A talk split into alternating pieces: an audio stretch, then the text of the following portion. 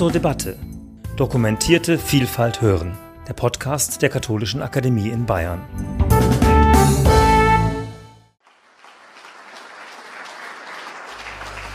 Einen guten Abend, meine sehr verehrten Damen und Herren.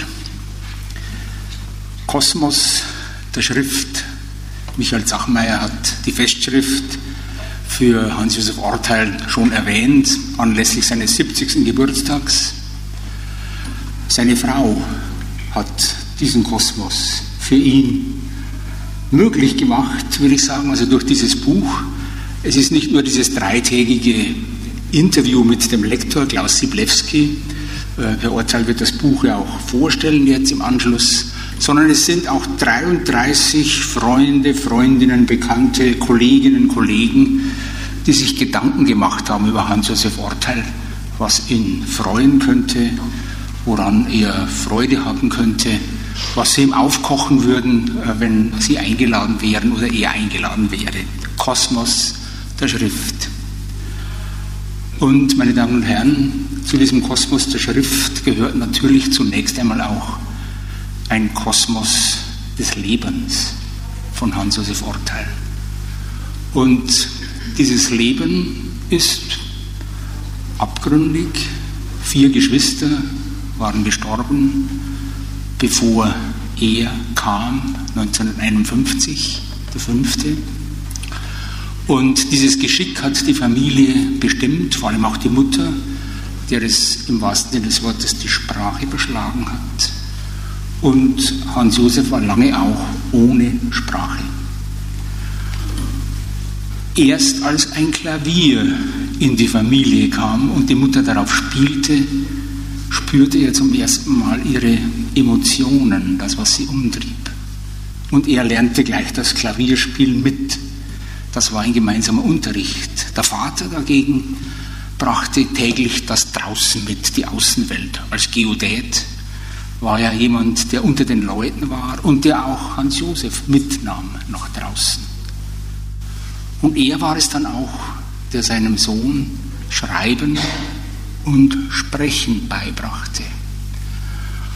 Und Hans Josef Ortel behauptet immer wieder, er habe in seinem Hildesheimer Kurs über das kreative Schreiben und Lesen nichts anderes mit den Studierenden gemacht, als den Kurs seines Vaters mit ihm selber zu amplifizieren und auf die anderen anzuwenden. So wertvoll hielt er diesen Kurs. Ich möchte Ihnen heute Abend, ohne etwas von der Lesung vorwegzunehmen, ein Buch noch besonders ans Herz legen von Hans-Josef Orteil, sein Tagebuch Blauer Weg. Ist ja schön, wenn Literaten ihre Buchtitel auch nach dem Ort benennen, wo sie wohnen. Stuttgart Blauer Weg ist die Adresse von Hans-Josef Orteil. So wie bei Rainer Kunze Erlau am Sonnenhang. Und so hat er auch sein Tagebuch genannt. Und Hans-Josef Orteil hat dieses Buch 1996, nach dem Tod der Mutter ist es zum ersten Mal erschienen, herausgebracht und er hat es 2014 mit einem neuen Vorwort versehen. Und dieses Vorwort gehört meines Erachtens, so Teil korrigieren Sie mich dann später, zu den persönlichsten Texten. Und er deutet darin auch nach der Phase des blauen Wegs den schwarzen Weg an, den es für ihn gab nach dem Tod des Vaters. Ein Weg der tiefen Trauer, der Depression.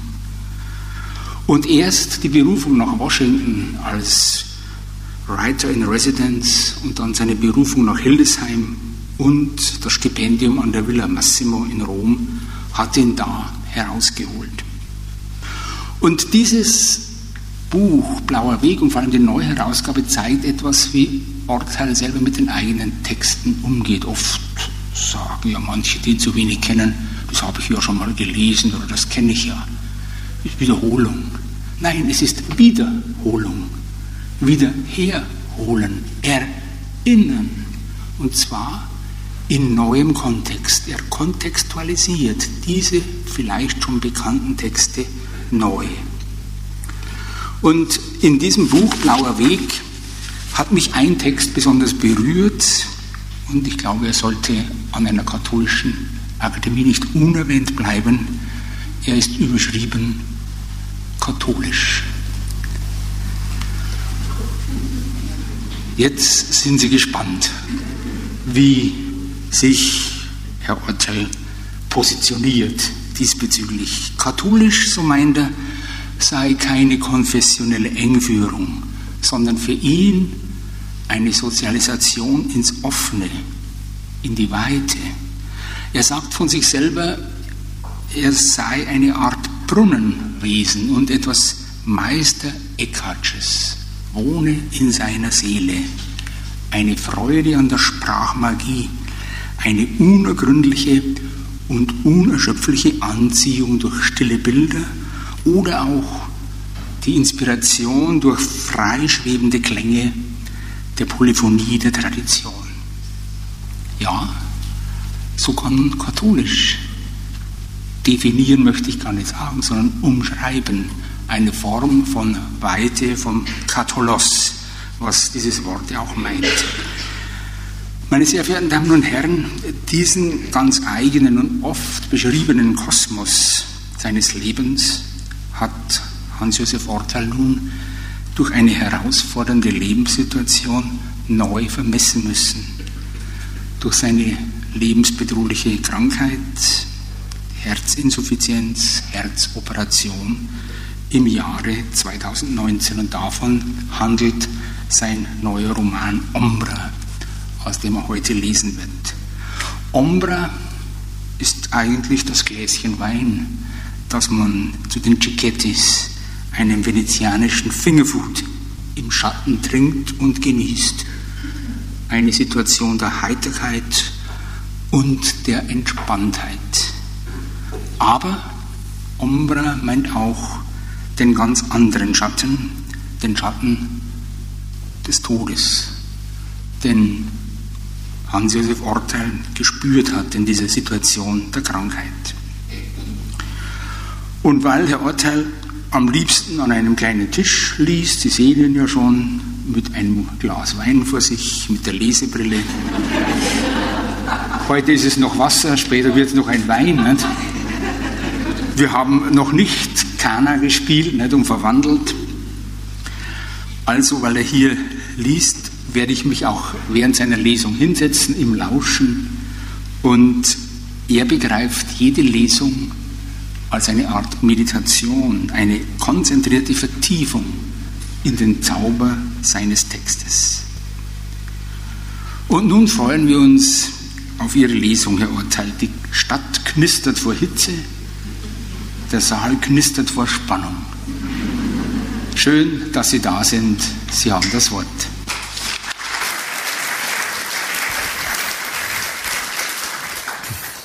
Ja, guten Abend, meine Damen und Herren. Ich habe auch mit mir selbst die Wette abgeschlossen, wie viele denn von Ihnen heute Abend kommen werden bei diesem Wetter. Und ich finde das großartig, dass Sie das auf sich genommen haben. Ich habe teilweise selbst überlegt, ob ich nicht, aber ich äh, habe es geschafft. Ja, vielen Dank, ähm, lieber Herr Garhammer. Äh, ich werde das Vorwort zu Blauer Weg nochmal lesen müssen, ich habe keine Ahnung, was da drin steht. Das hat jetzt nichts mit diesem Vorwort und Blauer Weg zu tun. Es ist wirklich äh, etwas Kurioses und hat mit dem Schreiben selbst zu tun in meinem Fall. Ich vergesse das, was ich schreibe, sofort wieder.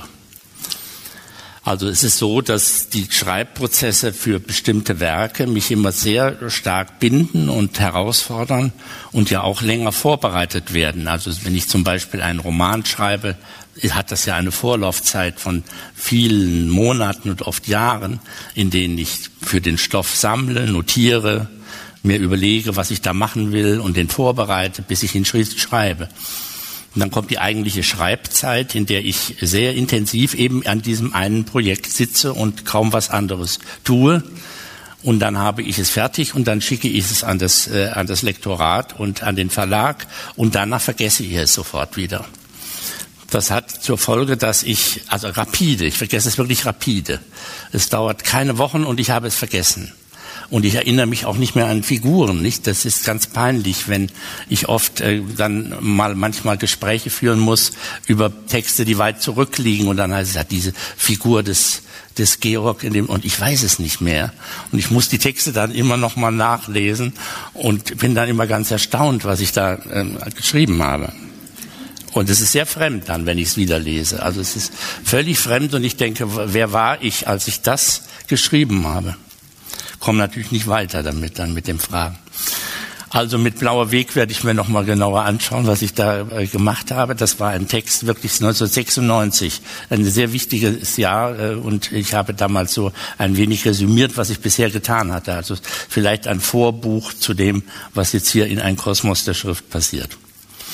Ich will Ihnen äh, so kurz, wie es ähm, leider nur möglich ist, zu erklären versuchen, wie diese beiden Bücher entstanden sind. Ombra, also der Roman und ein Kosmos der Schrift, der eigentlich gedacht war als ein Kapitel des Romans, dann später aber separiert wurde und dann ein eigenes Buch wurde.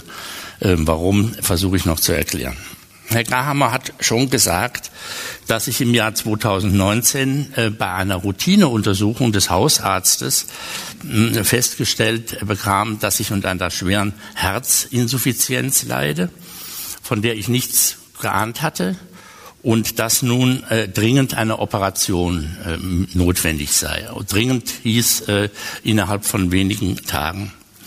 Äh, diese Operation ist in einer Herzklinik, auch in Stuttgart, ähm, wo ich auch lebe, äh, durchgeführt worden und ähm, hat ähm, eigentlich zu den befriedigenden, zu befriedigenden Ergebnissen geführt. Äh, aber es hat lange gebraucht, bis ich die wirkliche Besserung hergestellt hatte, weil unmittelbar nach der Operation war ich lange Zeit im Koma. Ich war also gar nicht ansprechbar, lag auch lange dann auf der Intensivstation und äh, diese Zeit in der Klinik selbst war außerordentlich schwierig, weil schon wieder diese Wellen einsetzen des kurzen Aufflackerns von Ideen oder von Zusammenhängen, die ich zu erkennen glaubte und dachte, ah, das bin ich also. Und dem vergessen. Nicht? Am nächsten Tag hatte ich schon wieder vergessen, was ich am Tag vorher äh, noch gedacht und äh, versucht hatte zu imaginieren. Und war, es war auch sehr schlimm, weil das, was mir immer geholfen hatte, alles zu, zusammenzuhalten, nicht mehr äh, funktionierte. Das war vor allem das Schreiben eben. Ich habe eben seit der Kindheit alles, was ich getan habe, mit der Hand geschrieben. Und wenn ich etwas mit der Hand geschrieben hatte und es veröffentlichen wollte, dann habe ich es nochmal abgetippt. Aber die ursprüngliche, die Urschrift war immer die der Hand. Und direkt nach der Operation äh, wollte ich eigentlich sofort das, was, ich, was mir gerade durch den Kopf ging, aufschreiben und stellte dann fest, dass ich nicht mehr schreiben konnte, dass die Hand äh, gar nicht mehr gehorchte. Und noch schlimmer war es, dass ich natürlich, das war gar nicht dran zu denken, dass das alte, die alte Zuflucht zum Klavierspiel, die Erich Grahammer schon erwähnt hatte, überhaupt nicht mehr funktionierte, weil beide Hände nicht mehr koordiniert spielten also noch nicht mal koordiniert, ist gut gesagt, die taten eigentlich überhaupt nichts. Also ich war in der tiefen Phase von Experimenten wie äh, denen von John Cage, ne? vier Minuten 33. Man setzt sich an den Flügel und spielt nichts, sondern sitzt diese 4,33 ab und dann ist das Stück zu Ende. Das war dann meine Idee der Zukunft. Ja, so war das. Und das war eine sehr schlimme Zeit. Und dann kam ähm, jetzt die Aufgabe, der Patient wird jetzt entlassen. Ich konnte gar nicht gehen eigentlich, wurde dann aber irgendwann, waren es die Ärzte, glaube ich, auch leid, dass der Patient nun ewig da auf der Intensivstation lag und mit den Augen rollte und sagte, ich weiß nicht, wer ich bin. Und äh, dann wurde der Patient entlassen und der musste jetzt natürlich selbst äh, überlegen, wie er, wie er wieder zu sich findet. Und ich habe mich dann äh, einige äh, kluge oder für mich nicht kluge, aber richtige Entscheidungen, glaube ich, getroffen. Ich sollte in eine Reha-Klinik gehen und bin in eine Klinik gegangen, die im Westerwald liegt. Die hatte ich mir ausgesucht. Und diese Klinik lag nur eine halbe Stunde entfernt von meinem Elternhaus. Ich bin im Westerwald aufgewachsen und dieses Elternhaus gibt es. Und das bewohne ich auch noch. Und in den Tagen des Schreibens, wenn ich an großen Schreibprojekten arbeite, gehe ich immer wieder in dieses Elternhaus zurück, weil ich da sehr ungestört bin. Ich hatte mich also entschieden, in die Reha-Klinik zu gehen. Das aber ambulant, nicht? Also ich wollte immer morgens dort antanzen, war immer jeden Tag um 10 oder um 9 Uhr und dann den Tag über in der Reha-Klinik verbringen bis zum frühen Abend. Und dann wollte ich mich in den Zug setzen und wieder in mein Elternhaus. Das hat, genau so hat es dann wochenlang funktioniert. Ich war nur 30 Minuten, eigentlich in Gedanken war ich eigentlich eher im Elternhaus als in der Reha-Klinik, wenn ich ehrlich bin. Die äh, Sachen, also das Klinikgeschehen hat mich dann als erstes sozusagen wieder zum Leben erweckt, weil es ungeheuer interessant war. Ich war noch nie in einem Krankenhaus und plötzlich sah ich Menschen mit so vielen Tätigkeiten und mit mir selbst wurde so viel unternommen, ja, Vorträge, Übungen, dass ich eigentlich fasziniert war, tagelang, was, wie, ich hatte immer einen Stundenplan, nicht? hat man dann so morgens, was kommt als erstes, und eine Stunde das und das, eine Stunde ähm, Vorträge über Herz, also komplizierteste Vorträge oder eine Stunde Ernährungsberatung, ja? Komplizierteste äh, Ernährungsberatung. Ich habe keine Ahnung. Ich weiß einfach, was ich gerne esse und was nicht. Aber ich habe keine Ahnung, was, was für miserable Folgen schon gezuckerte Marmelade am Morgen. Äh, und das war eine schöne Sache eigentlich. Also ich, hab, ich wurde eigentlich lebendig durch den theatralischen Raum, der sich plötzlich als Reha-Klinik entpuppte oder umgekehrt. Die Reha-Klinik entpuppte sich als großer Raum, nicht? auch der Gespräche mit vielen Mitpatienten, dann aber eben auch äh, der vielen verschiedenen Themen wegen. Und das wäre die erste Passage, die ich Ihnen vorlesen würde, äh, die Tage in der Reha-Klinik und wie die, was da nun alles äh, auf mich zukam. Mit den Tagen in der Reha-Klinik wachsen die Herausforderungen. Nach einer kurzen Blutdruckkontrolle nehmen mich an jedem Morgen die Sporttherapeuten ins Visier. Ich radle eine Weile, beschleunige stetig und kämpfe um eine neue persönliche Bestmarke. Danach überprüfe ich in einem Seminarraum zusammen mit etwa 20 anderen Patienten mein Ernährungsverhalten. Was habe ich denn falsch gemacht? Und was waren die schlimmsten Fehler? Fettorgien? Nein, bestimmt nicht. Süßigkeiten auch nicht. Alkohol? Eine Flasche Wein am Abend wird man wohl trinken dürfen, wenn man 14 Stunden gearbeitet hat. Nein, darf man nicht. Weder eine Flasche noch eine halbe. Höchstens ein Glas an Weihnachten oder an Ostern oder an Pfingsten gehen wir das ideale Tagesprogramm einmal Punkt für Punkt durch. Kaffee am Morgen, nicht ideal. Tee wäre besser. Joghurt, ja. Aber auf keinen Fall Joghurt mit Früchten. Ein Apfel, eine Birne, das wäre perfekt. Nicht schälen, sondern in schmale Stücke zerlegen. Langsam kauen, Pausen machen. Laufend werden den geduldigen Patienten zupackende Fragen gestellt. Erst in die Runde, dann einzeln. Der Herr in der weißen Trainingsjacke. Erzählen Sie mal, wie sieht denn Ihr Frühstück aus? Normal. Was verstehen Sie unter normal? Na eben normal. Kaffee, zwei bis drei Brötchen, Marmelade. So in der Art. Haben Sie nicht zugehört. Kaffee am Morgen ist schlecht. Auf Brötchen sollten Sie verzichten, ganz zu schweigen von überzuckerter Marmelade. Ich mag aber weder Tee noch Joghurt. Und Obst ist etwas für Kinder im Vorschulalter. Ach ja, Obst ist etwas für Kinder im Vorschulalter. Wie kommen Sie denn darauf? Ich habe eine gute Beobachtungsgabe. Ich verstehe. Wen beobachten Sie denn?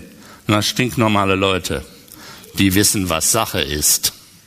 Wollen Sie etwa behaupten? Nein, nein, nein, ich behaupte nichts. Ich sage nur, was ich denke. Und das deckt sich so ziemlich mit dem, was andere stinknormale Leute auch denken, sagt der Herr in der weißen Trainingsjacke. Wenn es unserer Lehrerin für Ernährungsverhalten zu viel wird, lässt sie kurz lüften. Um diesen einen Fall beneide ich sie. Sie lässt es nie zum Streit kommen, sondern schaut in heiklen Situationen rasch zu den Fenstern und sagt, hm, wir sollten kurz lüften. Atmen Sie tief durch, entspannen Sie. Ich habe mir diesen Trick für ähnliche Situationen gemerkt. Komme ich in der Klinik einmal in eine peinliche oder unangenehme Lage, sage ich einfach, wir sollten doch einmal kurz lüften. dann werden die Fenster aufgerissen, der Wind fegt durch den Raum, die Notizblätter machen sich selbstständig und müssen wieder eingefangen werden. Und es herrscht ein paar Minuten ein kleines, luftig bewegtes Chaos. Danach weiß keiner mehr, wovon die Rede war. Auf jede Seminarstunde folgt ein Sportprogramm. Von Therabändern habe ich noch nie etwas gehört und bin erstaunt, dass ich eine Ausnahme im Kreis der Mitpatienten bin. Vor allem die Mitpatientinnen wissen alle, was ein Theraband ist und wie man damit umgeht und Sport treibt. Das Theraband und ich werden jedoch niemals Freunde. Ich schlinge es ums Knie und prompt rutscht es ab. Oder ich ziehe etwas zu fest und es leiert aus. Mit allen, die Gymnastik lieben, geht jedes Terraband eine intensive Verbindung ein. Es legt sich um Füße und Brust, vibriert sensibel, rollt sich vom Körper, dreht sich elegant, als hätte es nie etwas anderes getan. In den Mittagspausen stelle ich mich ins Bistro, stecke eine Apfelschorle in meinen Rucksack, erwerbe meine zwei Kugeln Eis in der Waffel und verlasse die Klinik. Das war seltsam. Ich konnte das Essen, ich vertrug das Essen nicht.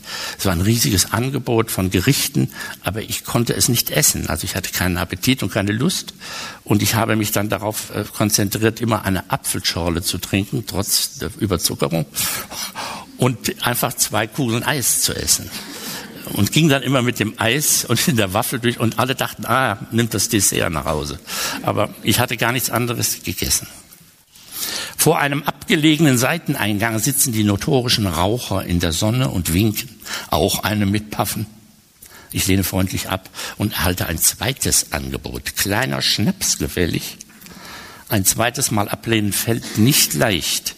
Ich deute auf meinen Rucksack und sage, ich habe schon was Gutes dabei. Vielen Dank.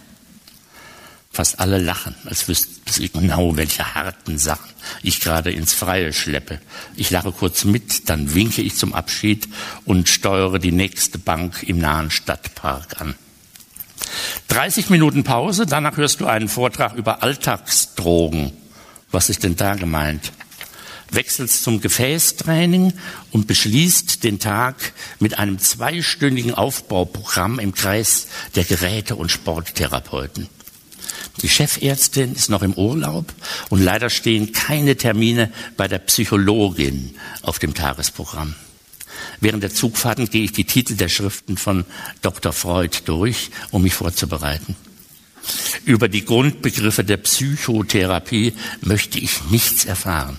Und in die Traumdeutung möchte ich nicht tiefer eindringen, ganz zu schweigen von der Psychologie des Liebeslebens.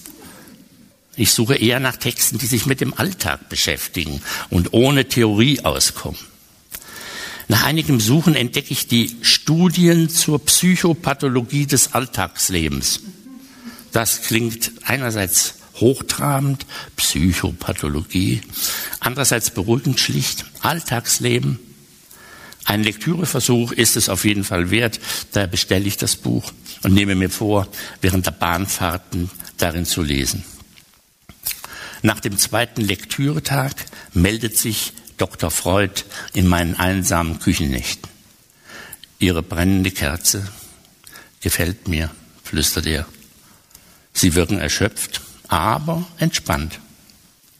Hören Sie auf sich selbst und vermeiden Sie allzu intensive Kontakte mit Ihren Eltern.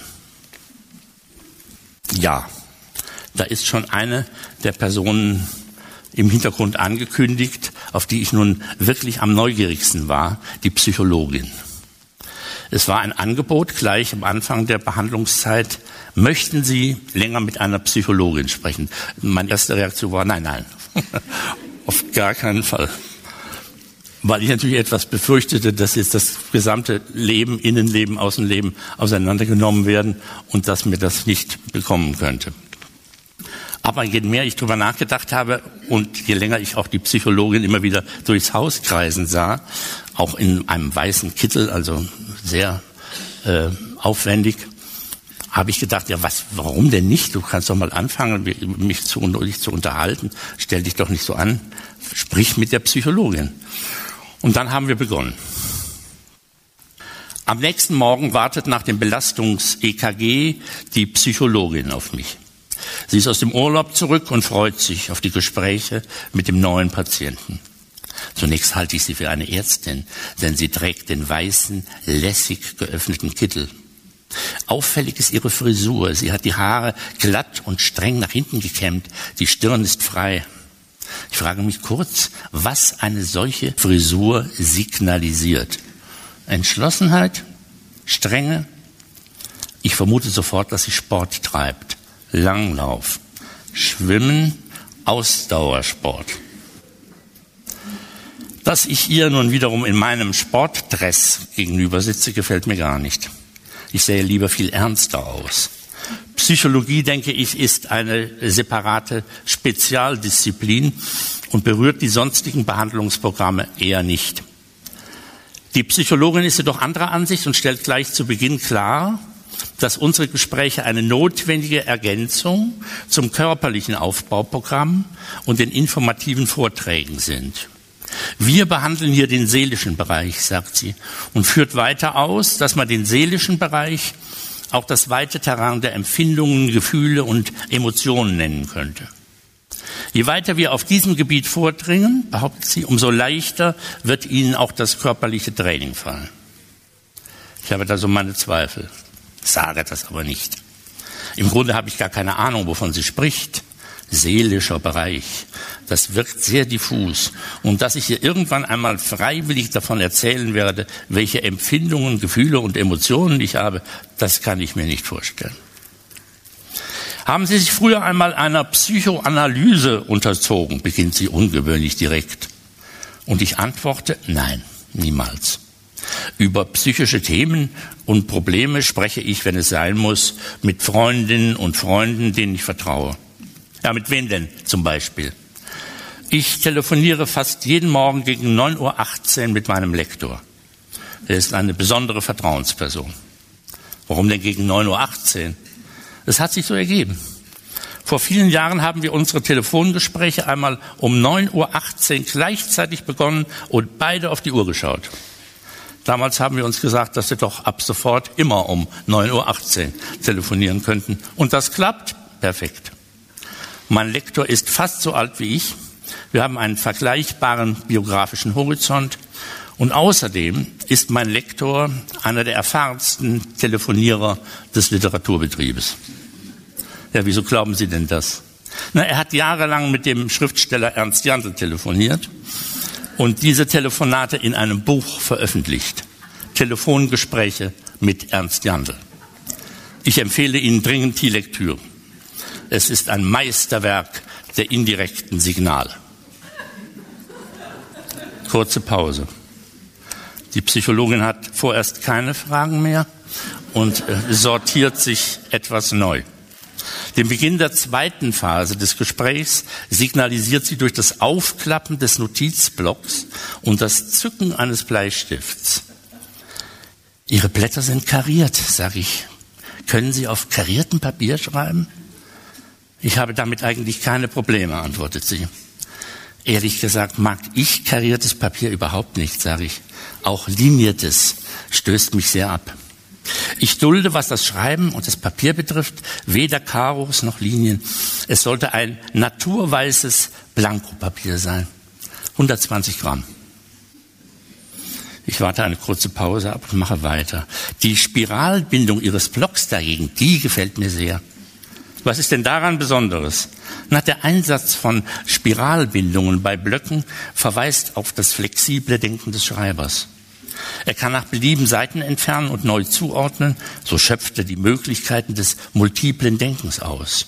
Nichts ist schlimmer als das stur gebundene Notizbuch.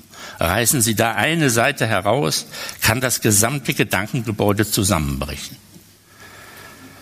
Die Psychologin schaut mich nachdenklich an. Gegen meinen Bleistift haben Sie aber hoffentlich nichts einzuwenden.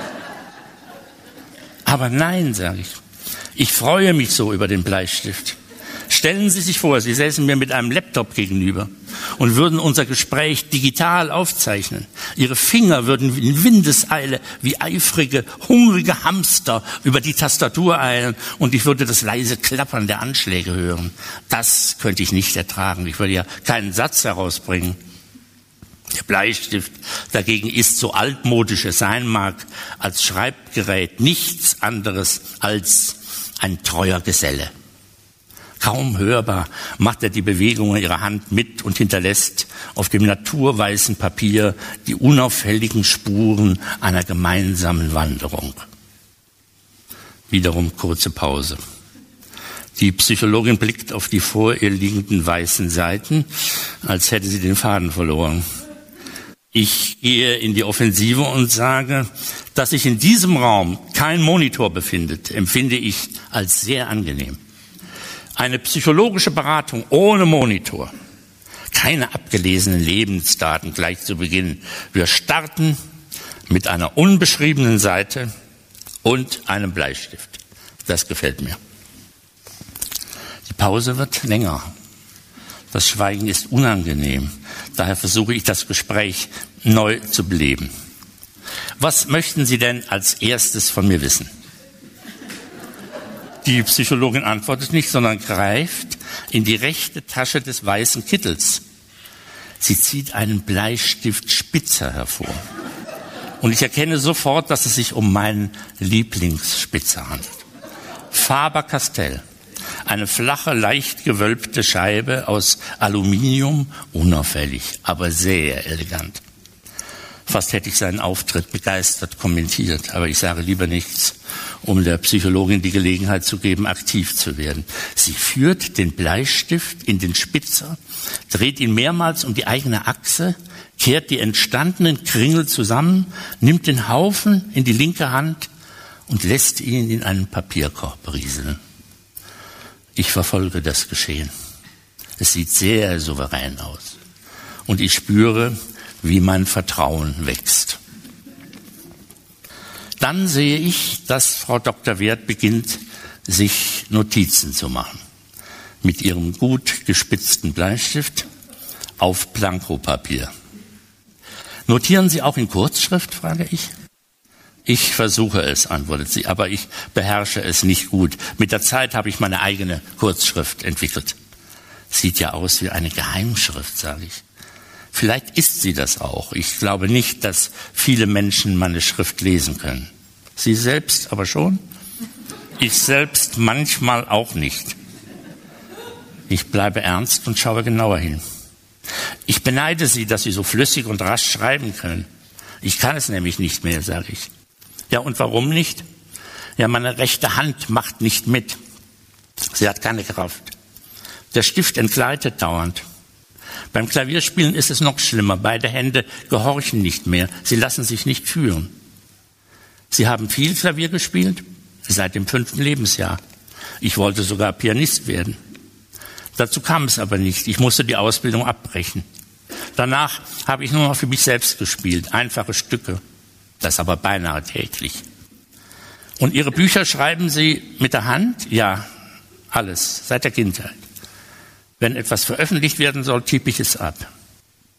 Das heißt, Ihnen fehlen jetzt Ihre wichtigsten Ausdrucksmöglichkeiten. Ja, die Krankheit hat mich auf ein Minimum reduziert. Und worin besteht Ihr Minimum? Ich diktiere dann und wann etwas ins Diktiergerät meines Smartphones. Ich mache Videos und fotografiere. Das ist alles. Ja, immerhin. Ja, aber es macht keine Freude und hinterlässt in mir keine Spuren. Ich fühle mich ausgebremst. Die kreativen Energien sind völlig erloschen. Jetzt ist es heraus, denke ich. So deutlich habe ich es mir selbst gegenüber noch gar nicht eingestanden. Es ist wie ein Urteil. Ich bin am Ende. Es geht ja nicht mehr weiter. Ich werde mich nach einer Beschäftigung umsehen müssen, die mich provisorisch am Leben erhält. Früher habe ich in solchen Notzeiten gekellnert. Das war nicht einmal schlecht und hat mir fast immer geholfen. Guten Tag, was darf ich Ihnen bringen? Worauf haben Sie denn Lust? Mit solchen Sprüchen habe ich die Gäste unterhalten und ich war geschickt darin, solche Unterhaltungen zu führen. Aber jetzt, ich habe nicht einmal den Schwung, die einfachsten Fragen zu stellen. Ich wäre ein schweigsamer, verdrossen und verbissen durchhaltender Weinservierer. Ich schaue Frau Dr. Wert weiter an und sie schaut zurück.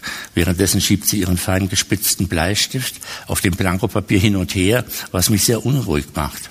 Lassen Sie das bitte, würde ich am liebsten sagen, aber ich sage es natürlich nicht. Es gibt doch gar keinen Grund, sich so harsch zu äußern. Ganz im Gegenteil. Das Gespräch ist angenehm. Frau Dr. Wert lässt mich erzählen und reden und ich wittere immerhin einige Spuren, denen ich folgen könnte. Dann aber passiert etwas Unerwartetes. Frau Dr. Wert zieht den Bleistiftspitzer der Marke Faber-Castell aus ihrer rechten Tasche, spitzt den Bleistift erneut und schiebt mir ihren Blanko-Papierblock hin. Hier, sagt sie, nehmen Sie meinen Bleistift und zeigen Sie, wie Sie schreiben. Ich starre auf das mattweiße Papier. Es ist das alte Rechteck der Kindertage, wie eine Tafel, auf der ich meine Zeichen hinterlasse. Neben mir sitzt mein Vater und schaut zu. Langsam, sagt er, mit leichtem Nachdruck. Die Mine darf auf keinen Fall brechen.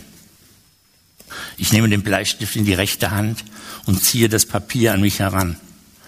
Langsam, sage ich. Die Mine sollte auf keinen Fall brechen. Mit wem sprechen Sie denn? fragt Frau Dr. Wie bitte? Mit wem sprechen Sie? Sie sprechen doch mit jemandem. Ich äh, spreche mit dem Bleistift, sage ich. Die Mine sollte ja auf keinen Fall brechen. Ich ziehe jetzt eine Linie. Sehen Sie? Ich setze an und versuche eine gerade Linie aufs Papier zu bringen. Sie gerät aber ins Schlingern, büxt aus, richtet sich auf. Ich zeichne Schlangenlinien, dann gebe ich auf. Sie sind zu hastig, sagt Frau Dr. Witt. Ich schreibe nicht, ich ziehe Linien, antworte ich. Sie sollten sich mehr Zeit lassen. Zeit? Für dieses Gekritzel meinen Sie das im Ernst? Frau Dr. Wirth nimmt den Bleistift und das Blankopapier wieder an sich. Wir schauen uns sehr direkt an, als könnten wir in den Gesichtszügen des anderen lesen. Ich habe ein heißes Gesicht und vermute, die Backen sind stark gerötet. Die mickrigen Schlangenlinien zu ziehen, das hat mich überanstrengt. Ist das zu fassen? Frau Dr. Wirths breite Stirn glänzt ein wenig. Ich bemerke es genau. Spürt auch sie eine Anstrengung? Was ist nur mit ihren Haaren? Wenn ich endlich wüsste, woran mich die Haare und ihre Art, sich zu kleiden, erinnern. Sie kommen jeden Morgen mit dem Zug hierher, fragt Frau Dr. Wirth. Ja. Sie verlassen den Bahnhof und gehen auf direktem Weg hierher zur Klinik? Ja. Sie schauen nicht weiter um sich. Sie interessieren sich nicht für die Geschäfte am Bahnhofsplatz? Nein. Sollte ich? Welche Geschäfte meinen Sie denn überhaupt? Na, zum Beispiel die Bäckerei neben dem Bahnhof. Sie könnten doch einmal hineingehen und einen Kaffee trinken. Die Bäckerei habe ich nicht bemerkt. Und direkt gegenüber dem Bahnhof gibt es einen großen Schreibwarenladen. Sie könnten dort Blankopapier und Bleistifte kaufen in allen nur denkbaren Härtegraben. Der Laden ist mir auch nicht aufgefallen. Sie verlassen also den Bahnhof, schauen anscheinend auf den Boden und gehen auf dem schnellsten Weg hierher. Ja, so in etwa. Wie wäre es, nach der Ankunft einen Kaffee zu trinken, etwas Kleines zu sich zu nehmen und danach gut gelaunt hinüber in den Schreibwarenladen zu gehen? Das empfehlen Sie? Ja, tue ich, damit sie ihr Verhalten ändern und das so bald wie möglich. So bald wie möglich. Ich verstehe. Ich ziehe ein Taschentuch aus der Hosentasche und fahre mir durchs Gesicht. Ich schwitze und komme mir bloßgestellt vor, als wäre ich ein Idiot, der die Welt ignoriert. Könnten wir ein wenig lüften? frage ich. Frau Dr. Wirth steht sofort auf und öffnet das Fenster. Sie bleibt davor stehen und schaut hinaus. Sie regt sich minutenlang nicht. Woran denken Sie gerade? Würde ich Sie sehr gerne fragen, aber ich möchte nicht stören, denn im Grunde ist es ein schöner, stiller Moment. Wir beide sind etwas erschöpft. Wir haben das Terrain der Krankheit ein wenig vermessen.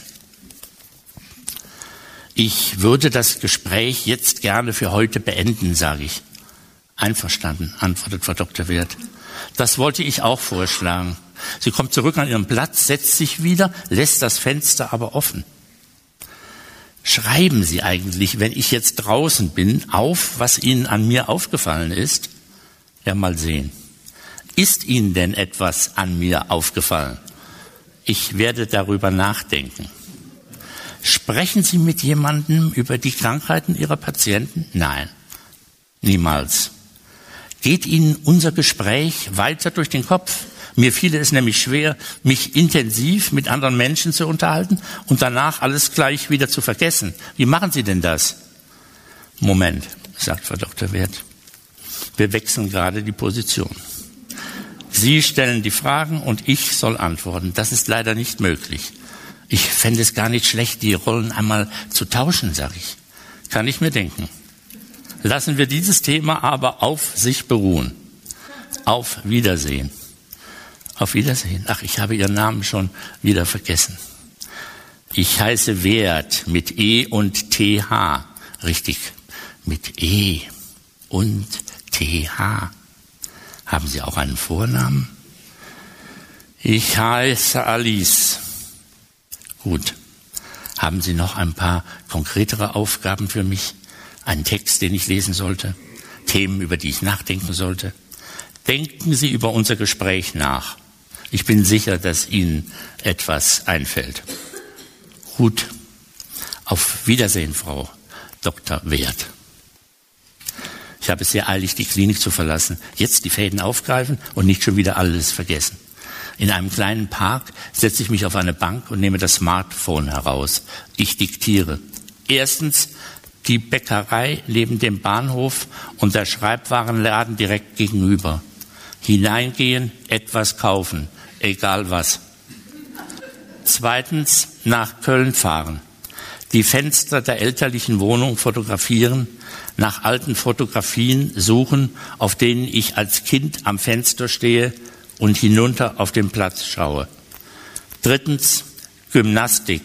Aufmerksam, ernsthaft, immerhin. Ein Drei-Punkte-Programm. Ende. Ja, Sie haben ja geahnt oder Sie sehen, dass das immer weiter eskaliert jetzt und dass, dass mich das natürlich außerordentlich beschäftigt hat, diese Gespräche jetzt auch zu führen, weil ähm, das war ja das Verrückte. Ich sollte ja eigentlich einen Text über, also ich sollte ja eigentlich lernen, mich zu begreifen, also meine Krankheit zu begreifen. Das war ja eigentlich das Thema, nicht die Krankheit. Das war das, was ich mir doch vorgestellt und vorgenommen hatte. Ich will diese Krankheit begreifen. Ich will wissen, wo sie herkommt. Ich will wissen, was ich alles getan habe in meinem Leben an Unsinnigem oder wie ich daraus wieder rauskomme. Und nun sitzt mir gegenüber eine Frau, die meine Texte aufnimmt und alles vertextet, was ich sage. Also sie ist die eigentliche Autorin, nicht? Und ich saß dann immer gegenüber und weg war der Text. Ja? Und ich wusste gar nicht, was sie aufgeschrieben hatte und was ich überhaupt von mir gegeben hatte. Nach der Sitzung hatte ich es rasend schnell schon wieder vergessen. Ne? Und musste dann immer schnell ins, ins, Smartphone diktieren, um mindestens etwas festzuhalten oder mal ein Foto machen, den Schreibwarenladen mal fotografieren. Das war ein ganz großes Problem, dass das Gehirn plötzlich anders arbeitete. Das Gehirn arbeitete nicht so, wie es mir vertraut war, sondern arbeitete entweder zu schnell, zu schnell im Zugriff auf bestimmte Dinge. Wenn es zu schnell arbeitete, wurde es schnell wieder vergessen rapide wieder vergessen, weil es sich anscheinend überanstrengt hatte und diese Überanstrengung nicht mochte. Und äh, ich wollte an den Text heran. Und da saß mir diese äh, großartige Frau gegenüber und schrieb meinen Text. Deswegen gerieten wir in ein großes Konkurrenzverhältnis. Und eigentlich äh, war die Idee natürlich die oder der Versuch der, dahin zu kommen, dass ihr Text aufhört, nicht? Dass sie nicht mehr schreibt. Und dass ich meinen Text wieder schreiben kann oder dass ich ihren Text durch ihren, meinen eigenen Text sozusagen auslösche. Ja? Nehmen Sie es nicht wörtlich, sondern ich hatte nichts Schlimmes vor, ne? sondern ich wollte einfach wieder schreiben können und meinen Text schreiben. Und das ist ja eigentlich auch das Thema des gesamten Buches. Das, es geht nicht um eine Beschreibung einer Krankheit, sondern es geht eigentlich um die Beschreibung mit der Vernichtung einer Kreativität, einer starken Kreativität, die von Kindheit an sich mehr damit selbstständig ausgebildet hat. Also ich habe sie jedenfalls nicht ähm, in dem von Ihnen angesprochenen Sinne äh, geführt oder geleitet, sondern sie hat sich ergeben aus vielerlei Gründen. Ähm, wieso ist diese Kreativität plötzlich zerrissen? Wieso ist die weg? Ja, es liegt ja nicht nur daran, dass die Fähigkeiten zu schreiben und Klavier zu spielen weg sind, sondern es, der ganze Kopf arbeitet plötzlich anders. Und da stellen sich natürlich ungeheuer viele Fragen, wie äh, zum Beispiel nicht nur, werde ich jemals wieder eine Seite schreiben oder äh, komme ich jemals wieder zurück zur Schrift, sondern auch die grundsätzlicheren Fragen, ähm, war die Schrift nicht selbst wieder etwas Krankheitserregendes? Dieses viele Schreiben, war das nicht eine Ursache dafür, dass es mir jetzt äh, schlecht geht? Ja? Oder wie kann ich dieses viele Schreiben kanalisieren, in eine andere Form bringen? Und so weiter und so weiter.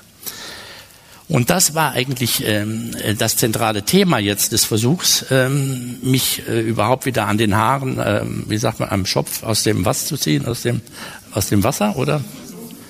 Ach, dem Sumpf. Aus dem Sumpf zu ziehen. Ja, so dieses Gefühl hatte ich oft, ja. Ich muss mich irgendwie aus dem Sumpf ziehen. Und ähm, das wurde dann äh, wirklich zu einem großen Thema und in dem Sinne auch zu, einer, äh, zu einem philosophischen Thema. Nicht? Also ich hätte das Buch nicht geschrieben, um jetzt irgendeine Krankheit zu beschreiben, sondern um zu schreiben, äh, zu zeigen, eine Analyse äh, eines Menschen, der, äh, der sich wieder völlig neu zusammensetzen muss und dann immer wieder fragen muss, was habe ich früher in solchen Situationen getan? Würde ich das jetzt immer noch tun? Was sollte ich stattdessen tun? Ja, es beginnt eine unendliche Zeit der, der Selbstbefragung. Ähm, und das ist äh, gar nicht zu bremsen. Nicht? Das ist wie ein, wie ein Furor. Ja, ich lese Ihnen eine letzte Passage vor. Ähm, jetzt treten noch weitere Personen auf, also meine Psychologin. Die, äh, die Unterhaltungen sind dann sehr dramatisch. Das können Sie aber dann nachlesen. Ich äh, komme jetzt noch auf paar, zwei, drei andere Figuren äh, zum Schluss. Ich lebte ja nun in meinem Elternhaus an den Abenden und das hatte insofern Folgen, als ich, ähm, als ich äh, dauernd auch Stimmen hörte, nicht? Also das war natürlich die Stimmen der Eltern. Ja, ich schlief in dem Zimmer, in dem ich als Kind immer geschlafen hatte. Und wenn ich das Zimmer verließ und in die Küche ging, hörte ich schon ähm, die Stimme meiner Mutter, das Wasser steht oben rechts im Eisschrank. Also es war gut, dass ich die hörte, denn ich hatte es ja vergessen, wo das Wasser stand. Ich musste das ja alles wieder zusammensetzen. Also es war sozusagen, der Raum war ja jetzt belebt durch das, was ich alles hörte. Und die vielen Dinge, die ich als Kind immer zu hören bekommen hatte. Und plötzlich begriff ich, dass es so klug gewesen war oder richtig gewesen war, in dieses Elternhaus zurückzugehen, weil das Elternhaus ja jetzt die Kindheit wieder imaginierte, in der ich mit dem Schreiben und dem Klavierspielen begonnen hatte, so dass ich an den Wurzeln der ganzen Geschichte war, also der ganzen, des ganzen Lebens war und mich fragen konnte, wie ist denn überhaupt zu all dem gekommen, was ich erlebt habe? Während der abendlichen Rückfahrt mit dem Zug geht mir vieles durch den Kopf. Resümieren. Wie komme ich denn voran? Begriffen habe ich inzwischen, dass ich mehrere Trainingsprogramme parallel schalten sollte. Solche für den Körper, solche für das Gehirn, in noch zu entdeckender Abstimmung. Dass ich momentan weder richtig schreiben noch Klavier spielen kann, entpuppt sich als großes Manko. Nicht einmal das Tippen auf einer Tastatur ist möglich. Die Finger zittern zu stark. Immerhin habe ich Hilfsmittel gefunden, die mir weiterhelfen. Erstens das Fahrrad. Warum habe ich es nicht längst aus der Garage geholt und bin ein Stück damit gefahren? Zweitens, Gymnastikübungen. Äh, davon gibt es vielleicht Videos für äh, zu Hause. Genug. Das reicht ja vorerst. Als ich aus dem Zug steige, zögere ich nicht lange und gehe sofort zu meinem kleinen Atelier in meinem Heimatdorf. Die hellen Paneelen sind zugezogen und erlauben noch immer keinen direkten Einblick in den langgestreckten Raum mit den vielen Schwarz-Weiß-Fotografien. Die Temperatur in dem großen Raum ist angenehm. Ich ziehe Mantel und Pullover aus und setze mich auf das alte Sofa. Was für ein schöner Raum, sage ich laut. Sehr schön, antwortet Mutter. Aber es fehlen die Blumen. Du magst ja keine Zimmerpflanzen. Ich auch nicht. Aber ein paar frische Herbstblumen in zwei, drei kleinen Vasen wären doch eine gute Ergänzung. Aber bitte keine Friedhofspflanzen, sagt mein Vater. Vor allem keine Astern. Warum trainierst du dein Schreiben eigentlich nur zu Hause und nicht auch hier im Atelier? Du könntest mit Pinseln und DIN A3 Seiten loslegen. Das habe ich auch vor, antworte ich. Ich werde so loslegen, als wäre ich ein Künstler. Na, zum Glück bist du keiner, antwortet Vater. Ja, wieso zum Glück, frage ich. Du bist ein Schreiber, kein Künstler. Konzentriere dich bitte auf das, was du kannst und nicht auf das, was dir deine Fantasien einreden. Ich darf mich doch einmal kurz einschalten, sagt Dr. Freud. Fantasien sind eines meiner Lieblingsthemen. Kennen Sie meine Schrift Der Dichter und das Fantasieren? Nein, antwortet mein Vater, kennen wir nicht. Ich vermute, es geht um die kindlichen Wurzeln des Schreibens. Neurosen, Psychosen, das könnte man annehmen. Darum geht es aber nicht, sagt Dr. Freud. Ich skizziere eine Stufenfolge der Fantasien. Sie beginnen mit den Tagträumen, die dann in Träume übergehen können. Durch ihre Wiederholung und Ausarbeitung wächst das enorme Potenzial, aus dem die Dichter ihre Stoffe und Themen beziehen. Anhand einiger Beispiele könnte ich es jetzt genauer erklären. Danke sehr, bitte nicht, sagt mein Vater. Ich habe die kindliche Entwicklung meines Sohnes hautnah und Tag für Tag verfolgt. Vor allem die Entstehung seines Schreibens habe ich beobachtet und begleitet. Daher habe ich meine eigenen Theorien. Tagträume und Träume kommen darin nicht vor. Meine Theorien sind nämlich praxisbezogen und haben außerdem einen konkreten Menschen im Auge. Meinen Sohn. Darüber sollten wir unbedingt ins Gespräch kommen, antwortet Dr. Freud. Wir könnten ja immens voneinander lernen. Ah, könnten wir das? sagt mein Vater. Ich habe meine Zweifel, aber ich bin aufgeschlossen für alles. Sie sollten meine Schrift lesen, der Dichter und das Fantasieren, sagt Dr. Freud. Ich werde es tun, antwortet mein Vater. Moment, greife ich ein. Ihr sprecht über meinen Kopf hinweg. Ich komme mir ja wie ein Studienobjekt vor. Du bist ein Studienobjekt, sagt mein Vater. Ich kenne keinen Menschen, der so viel geschrieben hat. So einen Wahnsinn muss man analysieren. Haben Sie Wahnsinn gesagt? flüstert Dr. Freud. Ich meinte es nicht wörtlich, Herr Doktor, sagt mein Vater. Ich bin erstaunt, was ich angerichtet habe. Ich habe dem Jungen im Alter von sieben, acht Jahren, als er noch immer ein stummes Kind war, das Schreiben beigebracht. Es hat einen munteren Menschen aus ihm gemacht, mit kleineren Neurosen und Defiziten. Na nun gut. Sie sind ja nicht auffällig und Sie richten keinen Schaden an.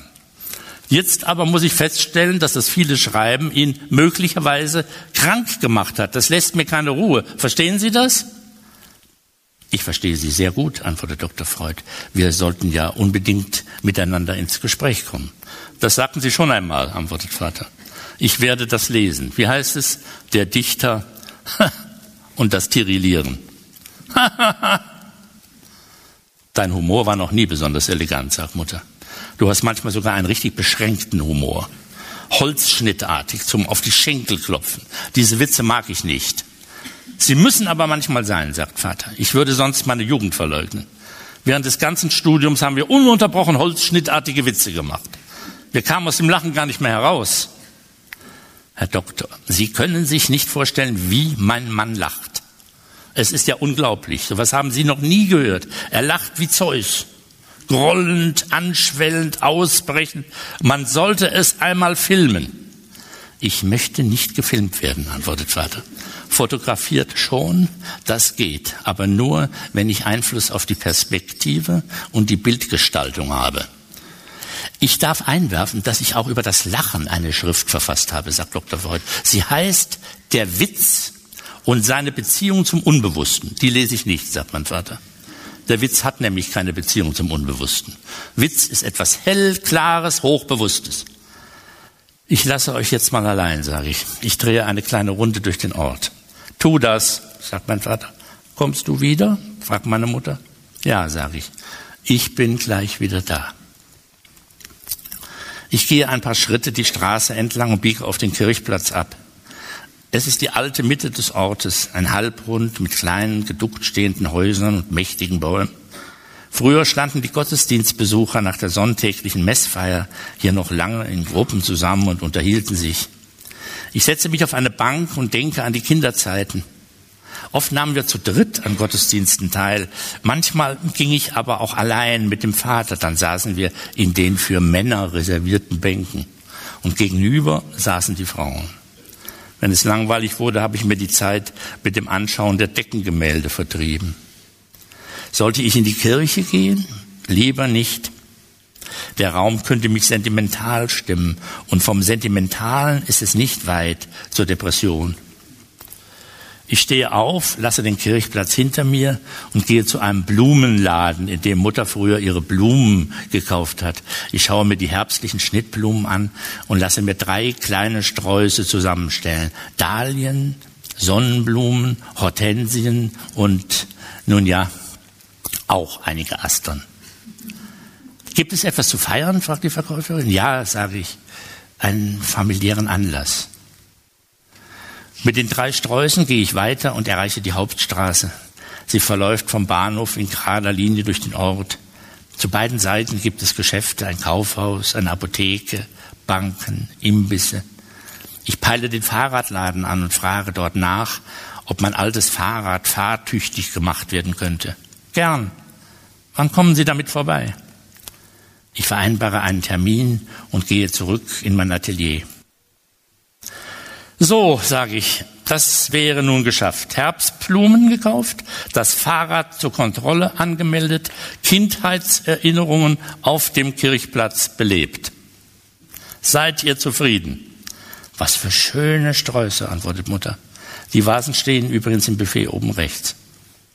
Sprichst du von dem alten Fahrrad, das wir dir in Köln geschenkt haben? fragt Vater. Genau von dem, antworte ich. Wie alt warst du da, fragt Vater. Du warst zehn. Oder elf? Ungefähr, genau weiß ich es auch nicht mehr. Zehn oder elf. Es war mein erstes Fahrrad. Es hatte eine große Bedeutung für mich. Ja, inwiefern? Ich war zum ersten Mal in meinem Leben allein unterwegs, ohne euch. Als ich Fahrrad fahren konnte, habe ich kleine Touren gemacht, runter zum Rhein, über die Brücken. Ein Wunder, dass Mutter dir so etwas erlaubt hat, sagt Vater. Na, hör mal, antwortet Mutter. Natürlich habe ich es erlaubt. Es wurde ja höchste Zeit, dass er mal etwas allein unternimmt. Mit den Kindern in der Nachbarschaft hat er ja nie gespielt. Das Radfahren war nicht ungefährlich, sagt Vater. Natürlich nicht. Ich habe mir einen Ruck gegeben. Ich hatte das Gefühl, ich halte das Kind an der Leine. Was du nicht sagst, Vater. Ich habe mir einen Ruck gegeben sagt Mutter. Du hast dir wahrhaftig einen Ruck gegeben, sage ich. Ich habe noch das Bild vor Augen. Du standest mit der Schürze vor unserer Haustür und hast mir nachgewinkt, als ich allein mit dem Fahrrad davon fuhr. Es war ein herzzerreißendes Bild, auch für mich. Ich habe ganz fest in die Pedale getreten und gedacht, nicht noch einmal umschauen. Bitte nicht, sonst fährst du zur Mutter zurück und bleibst doch noch zu Hause. Du übertreibst ein wenig, sagt Vater. Tut er nicht, meint Mutter. Ich habe ja gespürt, dass er sich umdrehen wollte. Natürlich, du hast ja vieles gespürt, was sonst niemand spürt. Zum Glück ist er losgefahren. Zum Glück. Ich fülle Wasser in die drei Vasen, die ich oben rechts im Buffet gefunden habe. Dann verteile ich sie im ganzen Raum. Einer auf den kleinen Schreibtisch, einer auf den runden Tisch der Sofagarnitur, und eine mitten zwischen die Bücher. Es stimmt, der Raum wirkt heller und freundlicher. Ich setze mich hinter den Schreibtisch und schließe die Augen. Die bunten Farben der Blumensträuße flackern inmitten der Dunkelbilder. Es ist Abend, der Tag war anstrengend. Langsam gerate ich ins Träumen. Die Farben werden heller und ich erkenne plötzlich das Meer, die auslaufenden Wogen, das spitze Gekräusel der Wellen, den ockerfarbenen Sand des Strandes mit seinen Fußspuren und Muscheln, die Palmen entlang der Strandpromenade, die ich früher mit einem Leihrad entlang gefahren bin. In diesem Jahr sind diese Wochen am Meer ausgefallen. Ich habe diese Wochen im Krankenhaus verbracht. Daher regt sich die Sehnsucht jetzt so stark. Sobald es mir besser geht, werden wir in den Süden fahren, schwimmen, am Strand entlegen, Fahrrad fahren, ein schlichtes Leben führen. Sehen Sie, sagt Dr. Freud, wir können gerade seine Tagträume genau beobachten. Er fantasiert sich in den Süden. Bald wird er nachts davon träumen. In diesen Träumen werden Personen auftreten und es werden Episoden von Geschichten entstehen. So nimmt das Fantasieren seinen Lauf und entwickelt Stoffe und Themen. Lesen Sie bitte mal die Moselreise meines Sohnes, antwortet mein Vater. Sie kommt ohne Tagträume aus. Als er das schrieb, war er elf Jahre alt. Das werde ich sehr wohl tun, sagt Dr. Freud. Wir können ja immens voneinander lernen. Ich sagte es bereits. So, vielen Dank für Ihre Geduld. Dankeschön. Ah ja, einen Satz darf ich noch sagen. Ja, ich sagte eben, diese beiden Bücher gehören zusammen. Ich hatte sozusagen zwei Partner, mit denen ich mich jetzt äh, sozusagen analysieren wollte. Das eine war die Psychologin, mit der ich dann immer die Unterhaltung geführt habe. Und das andere war eben mein Lektor. Und ich kam dann auf den Gedanken, meinen Lektor, der schon kurz vorgekommen ist, zu mir nach Hause in Stuttgart einzuladen und äh, mit ihm zu sprechen. Also wir fangen jetzt mal ganz von vorne an. Warum habe ich das überhaupt geschrieben? Wie ging das überhaupt los? Und dieses Gespräch mit meinem Lektor verlief dann drei Tage lang. Wir haben drei Tage lang, also nicht drei Tage hintereinander, aber drei Tage lang mit Abständen diese Unterhaltung geführt über meine Bücher, über über mein Leben. Also das ist ein dokumentarisches Versuch, die Dokumentation des Lebens zu analysieren und die Zusammenhänge herzustellen zwischen den verschiedenen Büchern und so weiter. Und so war das also das Zweitbuch. Plötzlich war dieses äh, Zweitbuch oder dieser, dieser zweite Versuch der Analyse ähm, eben 300 Seiten lang oder 250 Seiten lang. Und dann haben wir gesagt, das habe ich gespürt nicht, das kann ich jetzt nicht mehr in Ombra äh, unterbringen. Also müssen wir das auslagern. Und deswegen kam es zu diesem Buch äh, Ein Kosmos der Schrift, der eigentlich der Versuch ist, die verschiedenen Bücher miteinander in Beziehung zu setzen und das Ganze als, als Versuch der gegenseitigen Beeinflussung der Bücher äh, zu lesen. Soweit nochmal. Deswegen sind ja diese vielen äh, Abbildungen, furchtbar vielen Bücher. Ja, liebe Herr Ortel, der Zufall wollte es ja, dass es genau 70 sind, ne, zu Ihrem 70. Geburtstag, äh, ohne Ihre anderen äh, Dinge dazuzurechnen. Da habe ich ein bisschen getrickst, ja. ja, meine Damen und Herren, Sie haben natürlich gemerkt jetzt, die Lesung hat changiert, auch in den Stimmungen. Also vom Heiteren, auch des Anfangs, manchmal vielleicht auch ein bisschen, dass man sagt, ja, lässt sich das therapeutische Personal so vorführen von einem Schriftsteller? Was passiert denn hier eigentlich? Ne? Bis hin jetzt zum Schluss dieses Dreiergespräch von Mutter, Vater und Dr. Freud und daneben der Junge. Und Herr Ottal, das war ja wahrscheinlich auch wieder ein bisschen die Situation des Regredierens, also sozusagen so vielleicht der Gefahr des Regredierens. Sie gehen zurück ins Elternhaus, sie hören die elterlichen Stimmen und äh, die Eltern wissen genau Bescheid. Der Vater, der Positivist, weiß, was der Junge in der Moselreise geschrieben hat oder in der Mittelmeerreise. Ne? Die Mutter, eher die Ästhetin, weiß, welche Blumensträuße notwendig sind. Und Dr. Freud, den Sie ja eigentlich ein bisschen ablehnen, was Psychologie und Psychoanalyse, wird hier zu einem wichtigen Gesprächspartner, weil er dieses Gespräch öffnet und deutlich macht, welche Wichtigkeit das Imaginieren hat. War das die Absicht in diesem Dreiergespräch?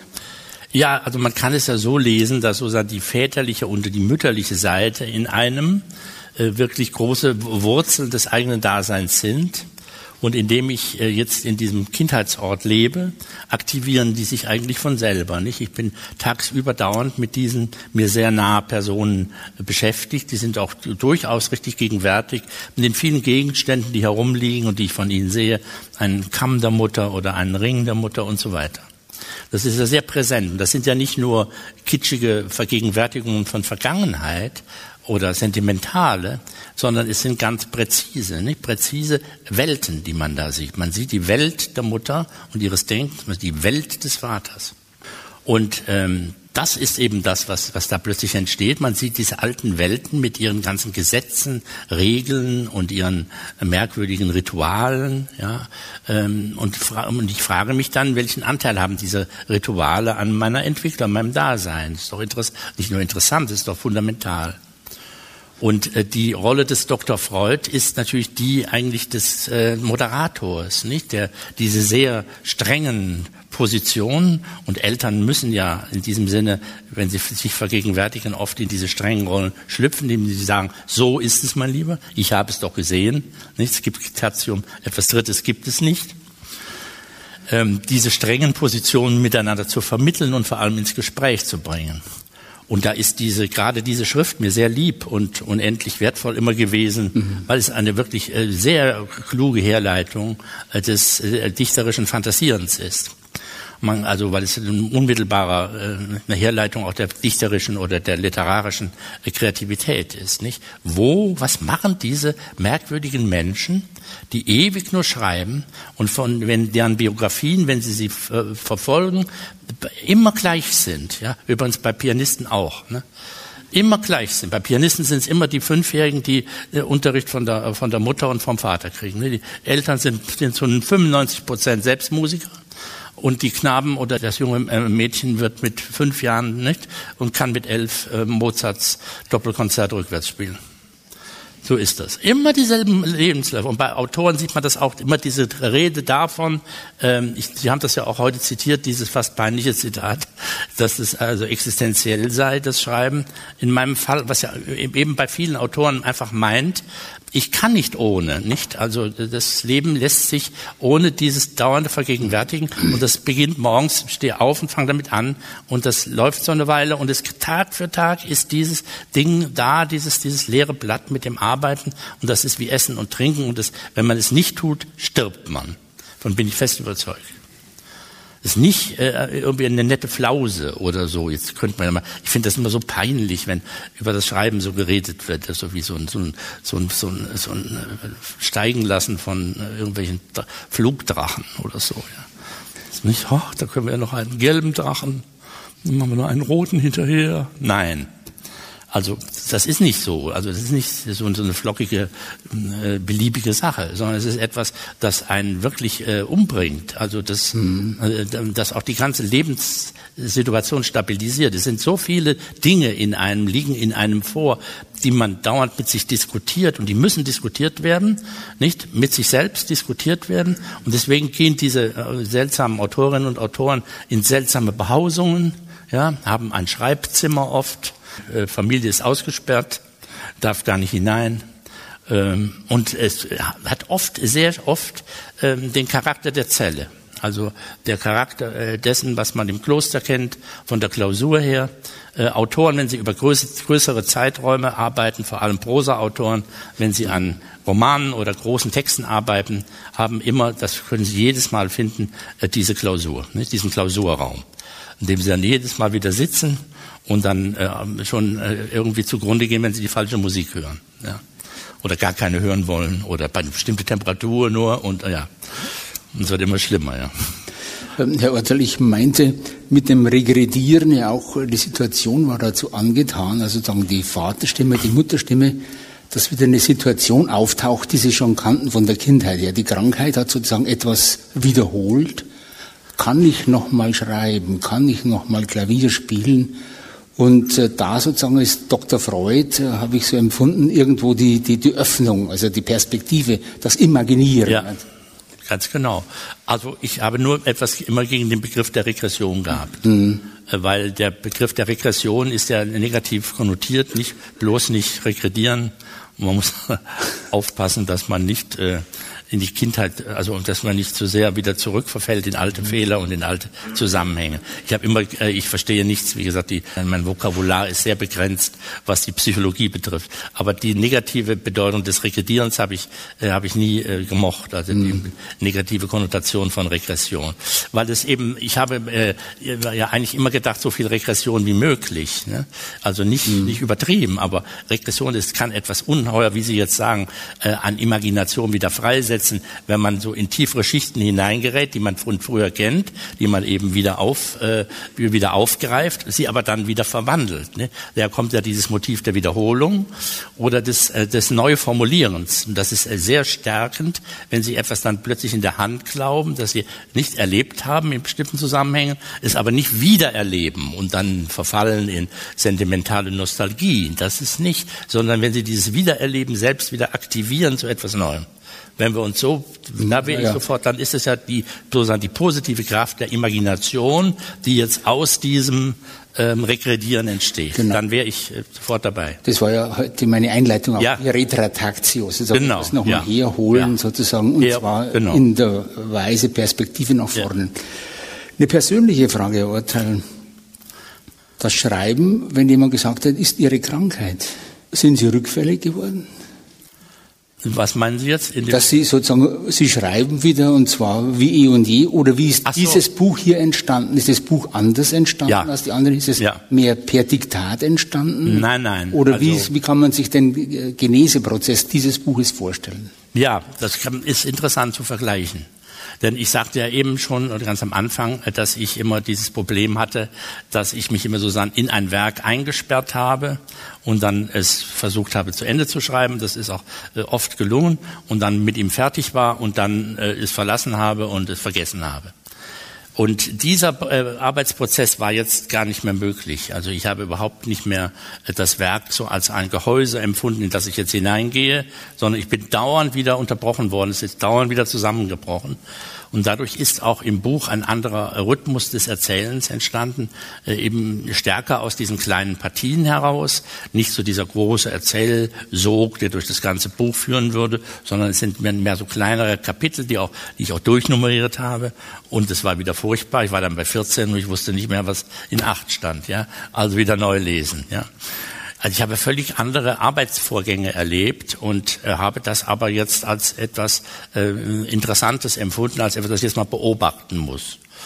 Ähm, es gab eine ganz große, große Veränderung. Also zum einen äh, habe ich äh, ungeheuer schneller gedacht als früher, viele, über viele Dinge nachgedacht und zwar in einem rasenden Tempo ähm, das war ganz auffällig, dass ich plötzlich das Gefühl hatte, ich bin viel zu schnell im Hirn ähm, beim Auffassen und Begreifen bestimmter, äh, bestimmter Lebensverhältnisse, ganz trivialer, ja, ungeheuer schnell assoziiert. Das Assoziieren ist eigentlich etwas sehr Gesundes, also gerade in der Literatur, also um von, von Seiten von Motiv zu Motiv zu finden oder etwas Neues zu finden. Aber die Assoziationen waren teilweise so rasant, dass ich manchmal richtig stoppen musste, um mich äh, beruhigen ne? oder irgendwie Ruhezonen finden, in denen ich wieder aus diesem schnellen äh, Imaginieren und Assoziieren herauskam. Andererseits war es dann so schnell, dass ich mit der Schrift wieder nicht nachkam.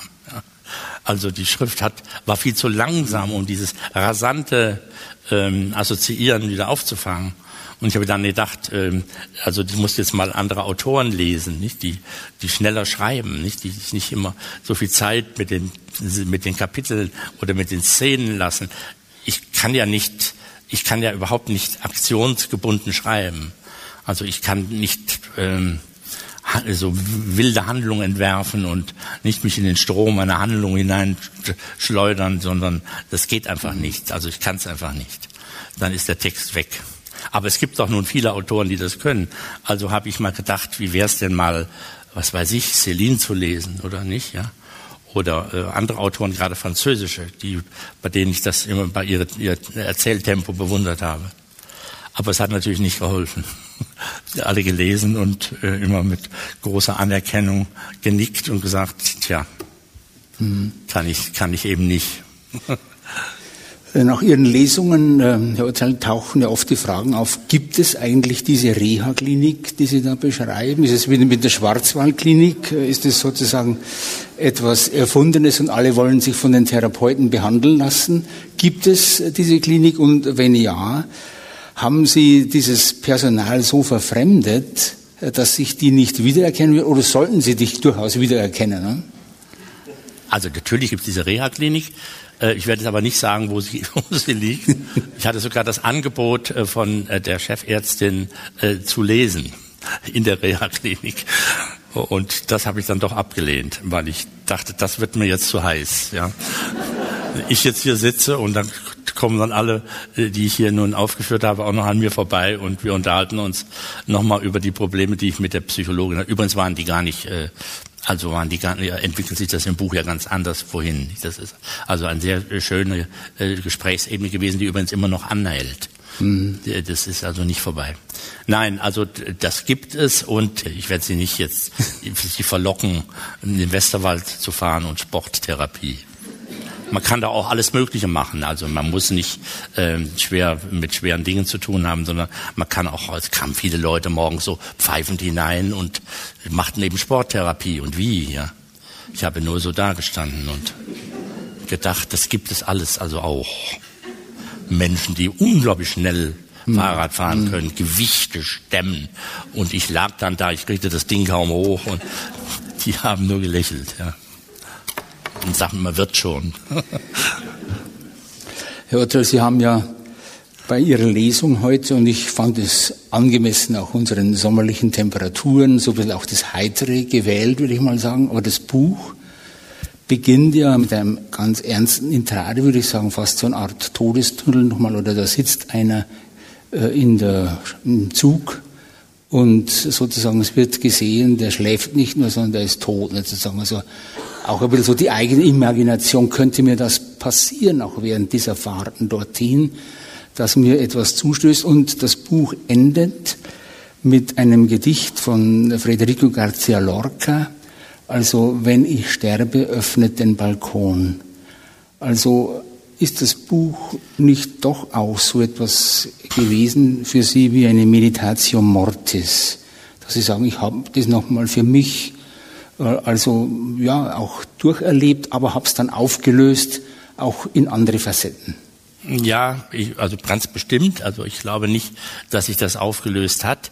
Es bilden sich eben in diesen sehr kritischen Situationen sehr viele konkrete Warnideen. Ja, also meine feste Warnidee war, ich fahre jetzt dauernd in diesem Zug hin und her. Manchmal bin ich völlig überanstrengt durch die vielen Tagesprogramme des Trainierens und, und irgendwann wird es so sein, ich fahre hin und ich werde während der Fahrt sterben. Das war eine dieser ganz konkreten Warnideen und ich dachte schon, ja, das, das ist eine der möglichen Varianten des Ausgangs dessen, mit dem ich jetzt hier zu tun habe. Und eigentlich ist es, äh, eigentlich ist es nicht weggegangen. Eigentlich ist es äh, latent immer noch da. Also diese mhm. Vorstellung, dass äh, ich bin also sozusagen immer äh, sehr kritisch gegenüber dem Begriff der Gesundheit. Ne? Wo es mir sehr gut geht eigentlich oder gut geht, aber ich habe nicht, äh, ich habe das, es lässt sich nicht mehr beseitigen. Also man kann das nicht, ich kann es nicht mehr auflösen in so eine Selbstimagination des dauernden Wohlbefindens, sondern das ist diese diese äh, diese kritische äh, dieser kritische Umgang mit sich selbst, der ist eigentlich immer weiter da bis in die Details ne, des Lebens, wenn man aufsteht und, und denkt, soll ich jetzt drei Kaffee trinken oder zwei oder äh, ja und so weiter. Also das würde ich sagen, es ist schon richtig. Und das hat sich in dem Buch wirklich nicht, äh, nicht äh, äh, das Ende ist, greift in diesen Anfang hinein. Ich kann aber nicht hier so diese Passagen vorlesen. Mhm. Also das ist einfach sehr schwierig. Das, ähm, mhm. ich wollte es nur noch andeuten, dass ja. es das im Buch einfach auch ja, ja, und dass das da ist und präsent diese, ist. Diese, mhm. äh, diese dunklen Stellen, die sind ja äh, eigentlich das ähm, äh, unglaublich ähm, Spannende, nicht? dass mhm. man so die Erfahrung macht, was macht, wie geht man, wie gehe ich selbst damit um mit dieser Erfahrung, dass es jetzt äh, in zwei Tagen oder in drei Tagen äh, das Leben vorbei sein könnte. Das denkt man ja, habe ich ja nun ununterbrochen gedacht und ähm, immer das so korrigiert, was ich, äh, wie ich meine, in mich, was für eine Einstellung ich zu diesem zu diesem Gedanken hatte. Also und das ist völlig richtig.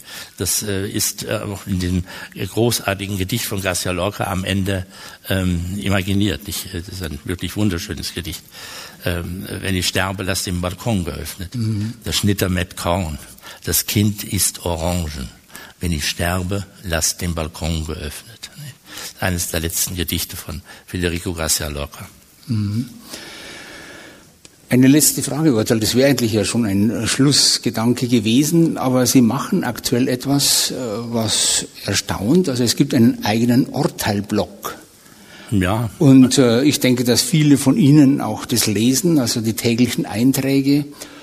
Und ähm, ja, hat das nochmal auch Ihr Schreiben verändert? Gibt es die Klatten nicht mehr wie früher, wo Sie aufgeschrieben haben, aufgezeichnet haben? Hat es das Ganze ersetzt oder ist es noch dazugekommen, also zu dem nicht? Und äh, die nächste Frage, wie schaut es mit der Resonanz aus auf diesen, auf diesem Blog? Also was können Sie da feststellen? Oh, ja. Also der Blog, den habe ich begonnen 2016. Ähm, zunächst einmal aus der Erfahrung heraus, dass ich gerne auch mal irgendwas äh, machen wollte, wie soll man das denn nennen, digital oder im Netz oder was. Ähm, ich bin, ich bewege mich nicht auf Facebook, nicht auf, wie heißen die ganzen Instagram. Medien, Instagram und nicht äh, auf das dritte Twitter. Alles nicht, ja, kann ich ja nicht. Das ist ja nicht mein Schreiben es hilft mir auch nicht oder es hat, es, ich kann es einfach nicht. Also kann nicht diese kurzen Meldungen da hinaus twittern. Ne? Das, was soll das? Also es hat mir, es bringt auch für mich keine äh, Erfahrung der Schrift wieder. Also war ich doch nun wirklich weit draußen, saß immer noch mit der Hand schreiben, dachte ich, mein Gott, nochmal. Und wir haben dann im Verlag einmal zusammen überlegt, was gibt es denn für Methoden, äh, trotzdem mal in die digitale Welt hineinzutreten. Und da gab es dann von, vom Verlag ja die Anregung, also einen Blog äh, zu installieren. Und dann habe ich 2016 begonnen. Wirklich sehr harmlos. Ich habe einfach gedacht, manche der Texte, die ich jetzt aufschreibe, morgens mit der Hand, kann ich doch mal kleine Texte in diesen Blog stellen. Und habe dann äh, angefangen, das zu tun. Am Anfang war es wirklich sehr harmlos. Das waren äh, ja, also es waren immer Texte, die mir, die mir gerade so zuflogen. Ja, also ich habe jetzt nicht grundsätzlich immer da gesessen und gesagt, jetzt muss ich aber einen Text für den Blog schreiben sondern ganz viel einfacher. Ich habe irgendwas gerade gehört, eine Musik am Tag oder ich war gerade äh, aufmerksam geworden auf irgendeine Kleinigkeit. Und ich habe gedacht, das setzt du mal in den Blog und dann wollen wir mal sehen, ob das, ob das die digitale Welt erreicht. Und das wurde dann natürlich jetzt, hätte ich mal denken können, ich hätte mich ja analysieren können. Es waren dann am Anfang waren die Abstände zwischen den Blog-Einträgen noch so mehrere Tage. Irgendwann fing es dann so an, dass ich fast jeden Tag einen Text reingeschrieben habe, weil die Texte waren ja da. Ne? Also ich brauche es ja nur nochmal abtippen, kürzen und in den Blog stellen. Und das wurde, äh, das wurde wirklich zu einer ganz äh, merkwürdigen Erfahrung. Denn jetzt sind es fast sechs Jahre, oder? 17. Ja, mhm. äh, ja. Und jetzt sind es äh, 245.000 Leserinnen und Leser.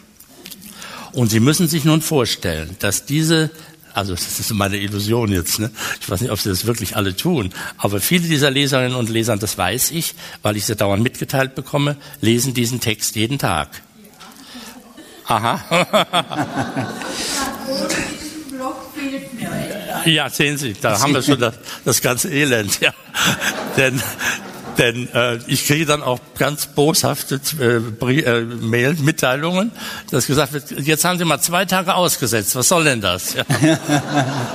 Ich brauche weil Sie in München sind. Weil Sie ja, ich brauche sind. den Text zum Frühstück und jetzt also und nachmittags und ich gerade ich lese es immer meinem Mann vor oder meiner Frau und so und also das es wurde immer mehr und es, man bekomme ja nun auch sehr viele Rückmeldungen, nicht? Also äh, man kann sich ja dann an mich wenden, äh, eine Mail schreiben und dann bekomme ich dann diese Mails zu lesen.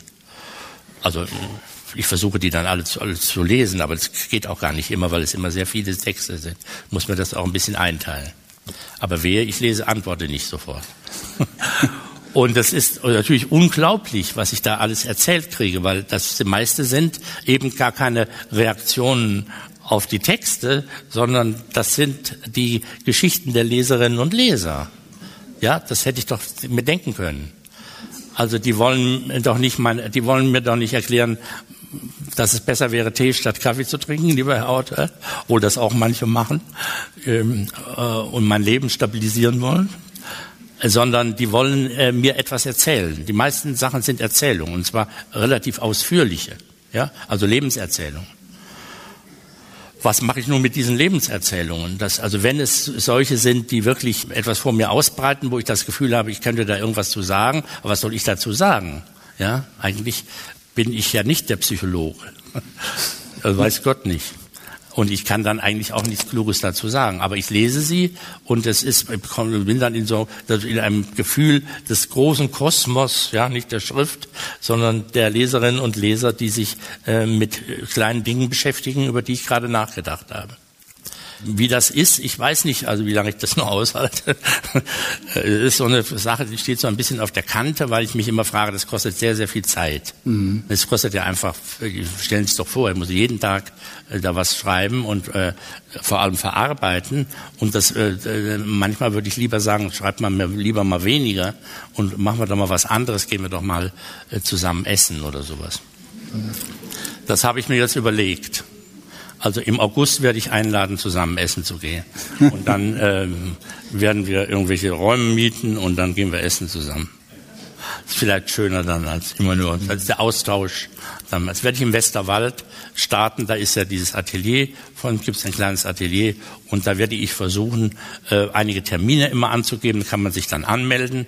Und dann habe ich natürlich immer nur eine begrenzte Zahl von äh, Zuhörerinnen und Zuhörern, wenn sie kommen wollen. Aber äh, sie sind herzlich eingeladen. Und dann können wir uns unterhalten. Über irgendwas. Ja, schön, Herr Urteil. Ich möchte Sie ganz zum Schluss heute, nachdem ich Sie am Anfang erinnert habe an Ihr Vorwort im Blauen Weg bei der Neuherausgabe und es Ihnen fremd erschien, ich erinnere Sie noch an etwas. Sie haben genau vor sieben Jahren hier der Katholischen Akademie gelesen. Und zwar haben wir damals begangen, das 50-jährige Ende des Zweiten Vatikanischen Konzils und die ganze Reihe stand unter dem Motto der Pastoralkonstitution Gaudium et Spes, Luctus et Angor, ich übersetze gleich, Freude und Hoffnung, Trauer und Angst. Welches von diesen vier Gefühlen, Freude und Hoffnung, Trauer und Angst, ist aktuell dominant bei Ihnen? Hm. Können wir das morgen? ungern, ungern werde ich heute Nacht mal intensiv nochmal drüber nachdenken. Also jetzt kann ich das nur nicht so äh, weit ausholen beantworten, kann das eigentlich nur immer alles sehr direkt beantworten, weil ich, wie ich das auch so in den Texten tue, also unmittelbar auf das reagieren, was ich so privat erlebe und sehe. Und äh, heute ist ein sehr schöner Tag. Genau. Gut. Und deshalb würde ich sagen, wir haben Sie sehr froh und freudig gestimmt erlebt und dafür bedanken wir uns. Danke.